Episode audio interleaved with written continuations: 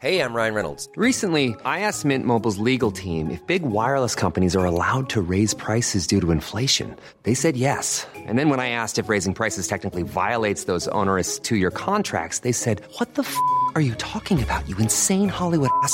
So to recap, we're cutting the price of Mint Unlimited from $30 a month to just $15 a month. Give it a try at mintmobile.com slash switch. $45 upfront for three months plus taxes and fees. Promo rate for new customers for limited time. Unlimited more than 40 gigabytes per month. Slows. Full terms at mintmobile.com.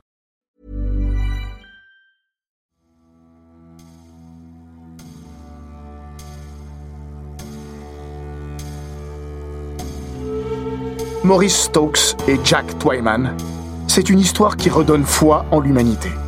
Parce que c'est celle d'un homme qui a décidé d'aider son prochain, frappé par le malheur. Rien ne les liait lorsque le premier a été atteint de paralysie. Le second est pourtant venu à son secours. Parce qu'il le fallait. Simplement.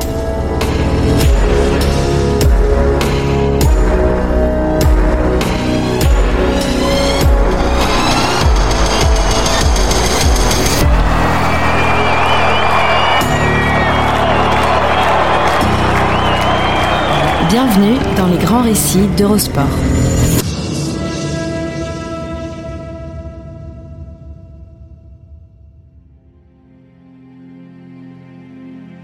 Bienvenue dans Les Grands Récits, le podcast d'Eurosport qui vous plonge dans la folle histoire du sport, entre pages de légendes, souvenirs enfouis et histoires méconnues. Et aujourd'hui, il est question d'une histoire qui serait belle si elle n'était pas si malheureuse. Celle de Maurice Stokes et de son extraordinaire ange gardien, Jack Twyman. Les personnes extraordinaires ont ceci d'unique qu'elles espèrent toujours vous faire croire qu'elles ne le sont pas, que leur ordinaire équivaut à votre quotidien, celui du commun des mortels. Ça part évidemment d'un bon sentiment, mais c'est un mensonge. Non, si ces individus-là se sont hissés au-dessus de la mêlée, cela n'a pas grand-chose à voir avec le hasard, même si leur élévation est souvent due aux événements qui les portent et dictent leurs actes. À de rares exceptions près, on ne naît pas exceptionnel, on le devient. Prenez John Kennedy Twyman, dit Jack Twyman.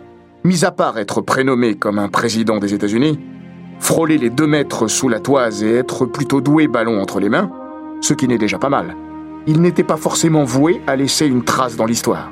Il l'a fait, d'une manière qui s'est imposée à lui, autant qu'il l'a choisi. C'est en tout cas ce qu'il laissait entendre de son vivant, quand on lui demandait pourquoi lui et pas un autre s'était sacrifié tant d'années pour venir au secours d'un coéquipier frappé par le malheur. Sa réponse était invariable et aurait pu, à chaque fois, être accompagnée d'un haussement d'épaule. Il fallait faire quelque chose et quelqu'un devait s'en charger. J'étais le seul ici, alors je suis devenu ce quelqu'un. Ce que Jack Twyman a fait n'est pas aussi naturel qu'il l'affirmait avec modestie. Parce qu'il n'était justement pas le seul à pouvoir aider Maurice Stokes. Mais ce fut lui, et pas un autre. Une chose est sûre, Twyman n'a pas obéi à sa conscience pour qu'on lui tape dans le dos à chaque coin de rue et qu'on l'encense jusqu'à la fin de sa vie. Jack n'a pas fait ça pour les éloges. C'était juste la bonne chose à faire. C'est ce qui a fait de lui un homme vraiment très spécial. Ces mots sont signés John Doleva, actuel président du Hall of Fame, institution qui l'a immortalisé en 1983, deux grosses décennies avant son frère d'armes et d'âme, Maurice Stokes.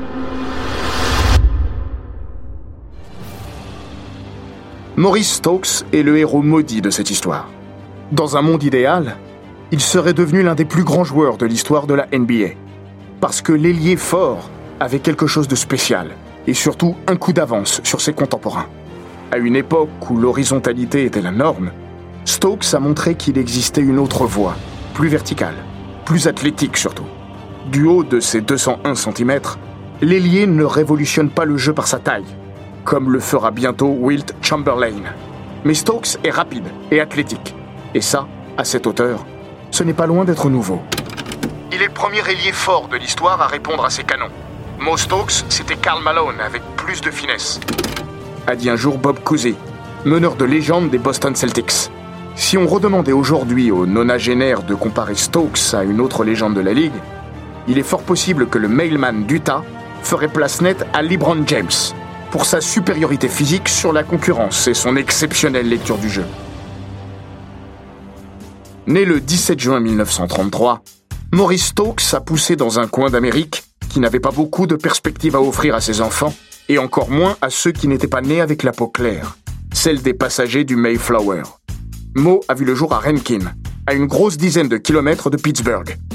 Papa travaille dans l'acier, évidemment. Maman, elle, est domestique. Le petit Maurice a une sœur jumelle, deux frères et une balle orange qui fera son bonheur et son malheur. Le début de carrière de Mo Stokes est d'une banalité confondante. Il ne convainc pas immédiatement ses entraîneurs, qui le laissent mûrir à son rythme. Au lycée, la Westinghouse High School, l'adolescent grandit dans l'ombre de ses aînés. Deux ans à ronger son frein. Et puis, l'explosion. Avec Stokes en pierre angulaire, les Bulldogs remportent deux titres locaux d'affilée, en 1950 et 1951. Direction l'université et le St. Francis College. Et là, Maurice déploie ses grandes ailes. Ce que ses 23,1 points et 26,5 rebonds de moyenne dès son année de freshman résume assez fidèlement. Le climax de sa riche carrière universitaire intervient lors de sa quatrième et dernière saison, lors de laquelle Stokes porte St. Francis jusqu'au National Invitation Tournament, organisé dans la mecque du basket, le Madison Square Garden. Aujourd'hui, le NIT est une consolante pour les facultés qui ratent la March Madness. À l'époque, c'est LE tournoi final NCAA, par excellence. Il n'a rien d'une compétition au rabais. Nous sommes en 1955 et Mo Stokes va y réussir un exploit rare. 12 invités, un champion. Les Dukes de Duquesne. San Francis, même pas finaliste. Et encore moins sur le podium.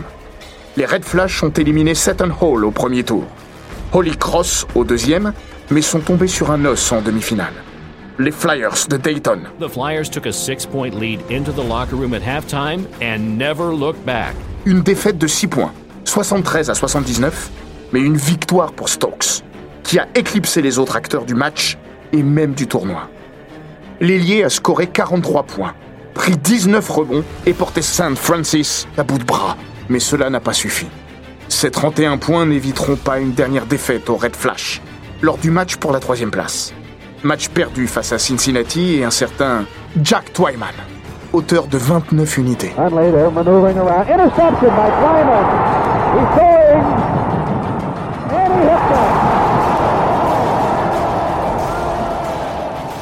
Les deux hommes ne le savent pas encore. Ils ne peuvent évidemment pas l'imaginer. Mais ils seront bientôt liés à jamais. Durant ces quelques jours, Stokes a pris toute la lumière et éclipsé le reste du plateau. Pas de sacre collectif, certes, mais l'ailier fort est sacré Most Valuable Player du tournoi, en ayant perdu deux matchs. L'heure du grand saut a sonné. Stokes est prêt à en découdre avec les grands. Direction la NBA, malgré une offre alléchante des Harlem Globetrotters, qui sont tombés sous le charme de ce grand échalas et de ses qualités techniques et physiques. Mo refuse les 15 000 dollars qui lui étaient offerts. Le numéro 26 quitte St. Francis, qui retombera vite dans l'anonymat. Depuis son départ, la fac n'a participé qu'une fois à la March Madness. Un petit tour en 1991, et puis s'en va. Si vous voulez vous donner une idée plus précise de l'impact unique de Stokes sur St. Francis, allez donc faire un tour sur le site internet de l'université. Une page complète lui est dédiée, tout simplement. La draft est organisée le 13 avril 1955 à New York. Et sans surprise, Mo Stokes ne tarde pas à être retenu. Dick Ricketts, champion universitaire avec Duquesne, et choisi par les Milwaukee Bucks, lui souffle la première place. Il n'en fera pas grand-chose. Stokes est drafté dans la foulée par les Rochester Whales, qui ont flairé le bon coup. Quelques minutes plus tard, la franchise se servira de son second pick pour sélectionner Jack Twyman. Ce double choix aura des répercussions dépassant les simples frontières du basketball. L'impact de Stokes sur les Royals et la NBA est instantané. Premier match, premier carton. Rochester est certes battu par les Knicks, mais le nouveau numéro 12 de la franchise donne un aperçu de son talent XXL. 32 points, 20 rebonds et 8 passes. On appelle ça des débuts réussis. Tout au long de cette première saison, et de sa trop courte carrière NBA, Stokes noircira les feuilles de stats dans des proportions assez rares à l'époque. Ses 16,8 points, 16,3 rebonds et 4,9 passes de moyenne font de lui le meilleur marqueur, rebondeur et passeur de sa franchise dès sa première saison. Sélectionné pour le All-Star Game de janvier, comme lors des deux saisons suivantes, il est évidemment récompensé du titre de rookie de l'année. Sa carrière s'annonce brillante. Elle durera à peine trois ans. On pourrait vous abreuver et vous saouler de tous les chiffres et statistiques possibles. Vous signaler que Maurice Stokes reste à ce jour l'un des huit joueurs de l'histoire à avoir aligné quatre triples-doubles de rang, avec Jordan, Magic, Chamberlain, Westbrook ou encore Harden. Vous dire aussi qu'il partage avec Wilt the Stilt la particularité d'avoir terminé deuxième meilleur rebondeur et troisième passeur de la NBA une même saison. Mais cela serait anecdotique au regard de la suite, exceptionnel à tous les sens possibles du terme. Si les choses s'étaient passées différemment, Maurice serait devenu l'un des dix meilleurs joueurs de l'histoire. Jugeait Bobby Wanzer, qu'il avait côtoyé sur les parquets et entraîné. Malheureusement pour Stokes, les choses ne se sont pas passées différemment. Et le destin a confisqué au centuple ce que la nature avait offert au jeune homme. 12 mars 1958, dernier match de la saison régulière. Les Royals, fraîchement relocalisés à Cincinnati, affrontent les Minneapolis Lakers.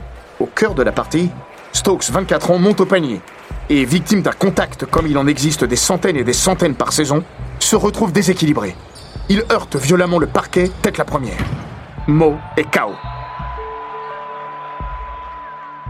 À cette époque, et pour régler ce type de problème, on a des solutions simples et efficaces.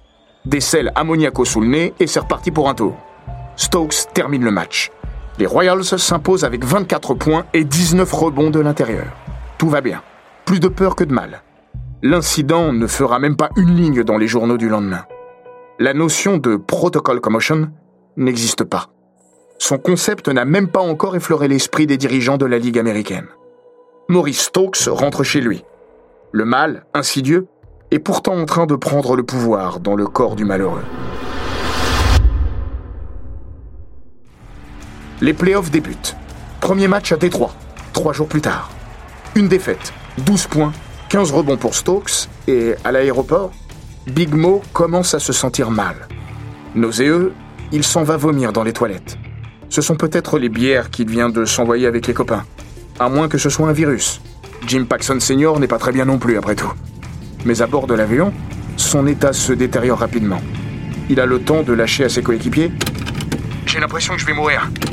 Avant de convulser et de tomber inconscient. À l'atterrissage, il est porté par ses partenaires et emmené d'urgence à l'hôpital de Covington, distant de 11 miles. Stokes est âgé de 24 ans. Il ne remarchera plus et n'a plus que 12 ans à vivre.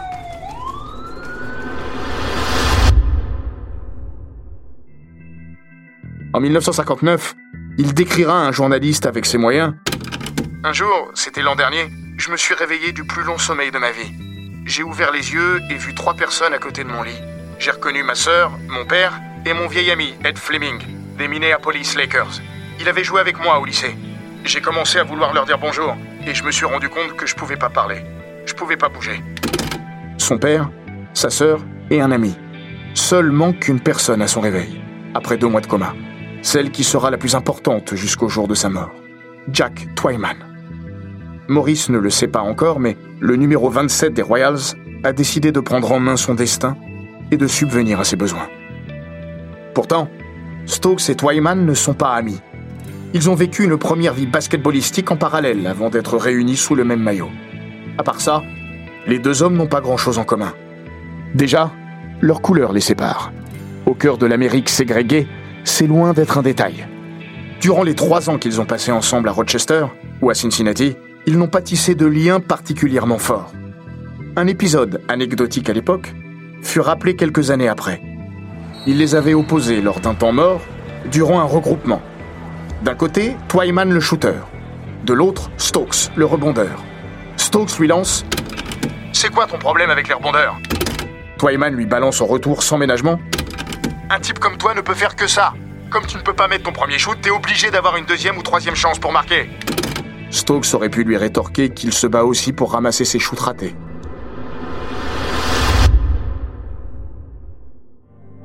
Paralysé, Stokes ne rejouera plus au basketball. Les Royals s'en rendent vite compte et ne tardent pas à en tirer les conséquences qui s'imposent, financièrement parlant. Pas de basket Plus de salaire. Ils coupent les liés forts, envoler les 20 000 dollars annuels. Et comme il n'existe pas de pension de retraite ou d'assurance pour ce type de pépin, Maurice Stokes se retrouve avec 9 000 dollars sur son compte en banque. Et rien d'autre. C'est là que Twyman entre dans la danse. Il a peut-être fait ça par naïveté, parce que si vous êtes vraiment intelligent et terre à terre, vous vous rendez vite compte qu'il est impossible de payer les factures d'hôpital de Maurice. Explique son fils Jay. Jack est peut-être naïf, mais il est aussi et surtout d'une générosité exceptionnelle. Jusqu'à sa mort en 2012, Twyman ne saura pas expliquer pourquoi il l'a fait. Pourquoi il a dédié 12 années de son existence à aider un homme qui avait tout perdu, au péril de sa vie de famille, au péril aussi de son confort matériel. Parce que les coûts hospitaliers du malheureux Stokes s'élèvent à 100 000 dollars annuels. Et hier plus encore qu'aujourd'hui, ce n'est pas une somme que l'on trouve sous le sabot d'un cheval. D'autant que Twyman touche autour de 15 000 dollars par an. Mais qu'importe, Jack va le faire. Envers et contre tous.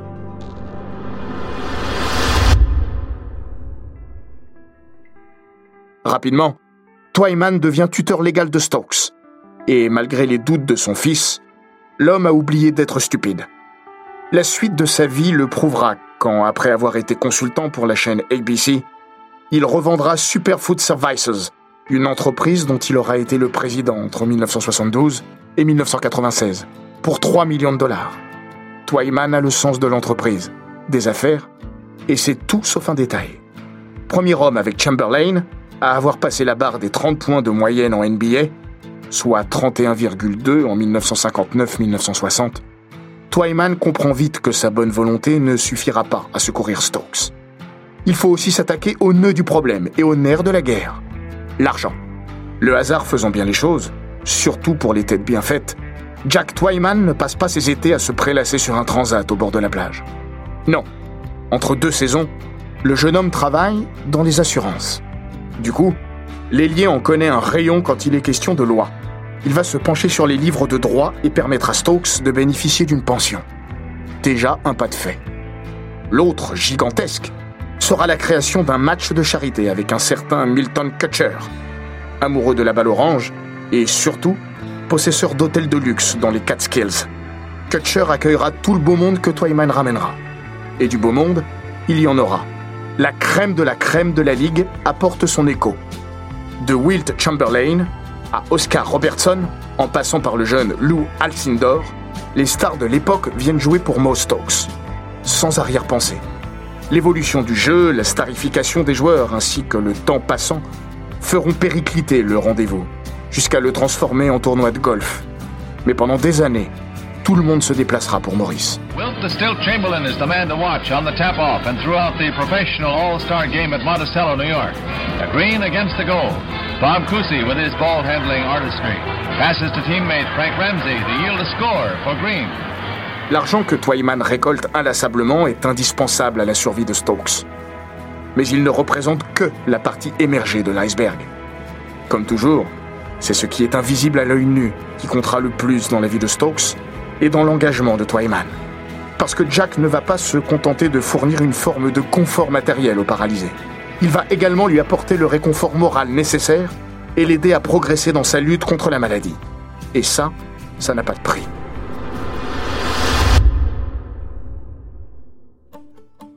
De l'accident jusqu'à la disparition de Maurice, les deux hommes seront inséparables.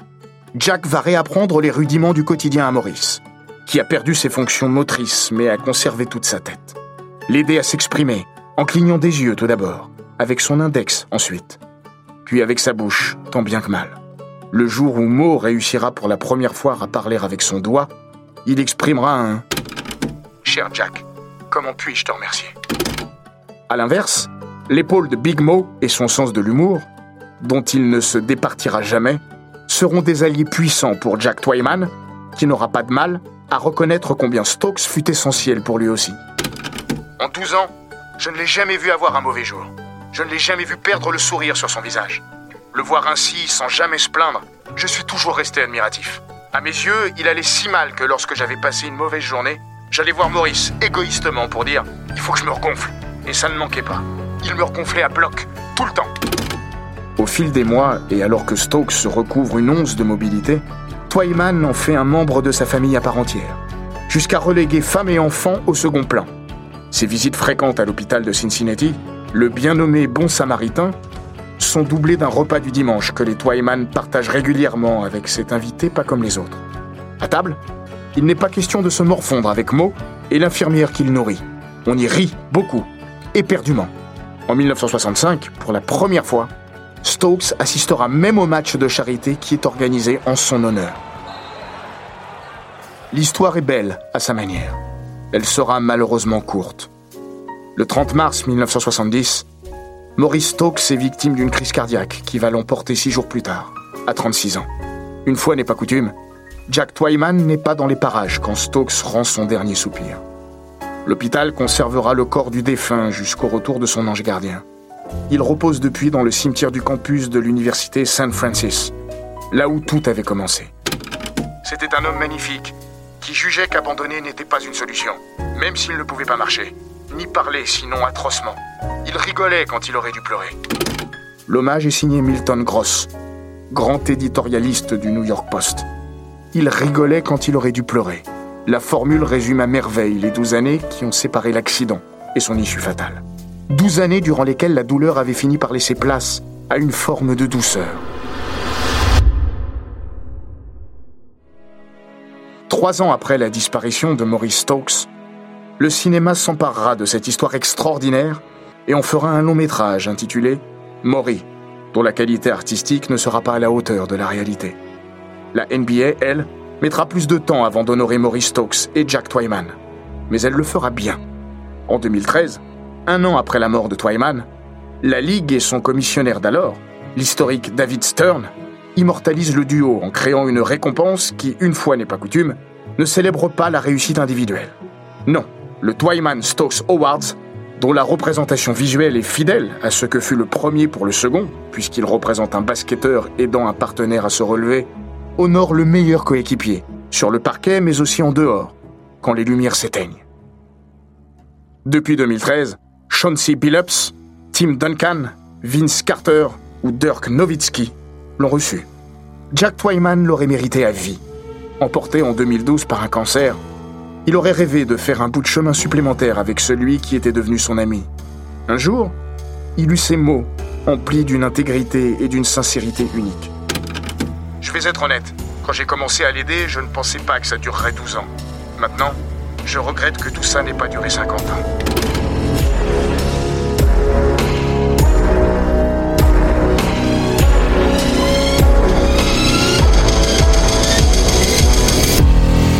Cet épisode des grands récits d'Eurosport a été écrit par Maxime Dupuis. Il est raconté par Florian Bayou, monté par Romain Redon et produit par Bababam.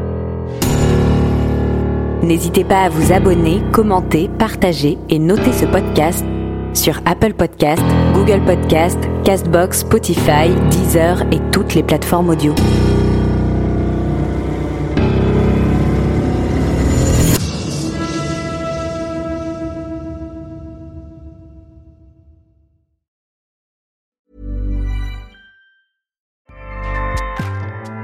ACAST powers the world's best podcasts.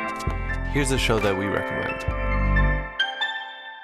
The Real Housewives is a guilty pleasure for most, but if you're looking to not feel guilty about that pleasure, tune in to Everything Iconic with me, Danny Pellegrino, where I break down all the messy moments and behind the scenes antics of Bravo's popular franchise. And on Everything Iconic, I also interview celebrity guests like Kelly Ripa, Kiki Palmer, Drew Barrymore, Cameron Diaz, and more about their guilty pleasures, their past work, and so much more. So if you're pop culture obsessed and find yourself watching way too much reality TV like me, tune in to Everything Iconic with Danny Pellegrino wherever you listen to podcasts.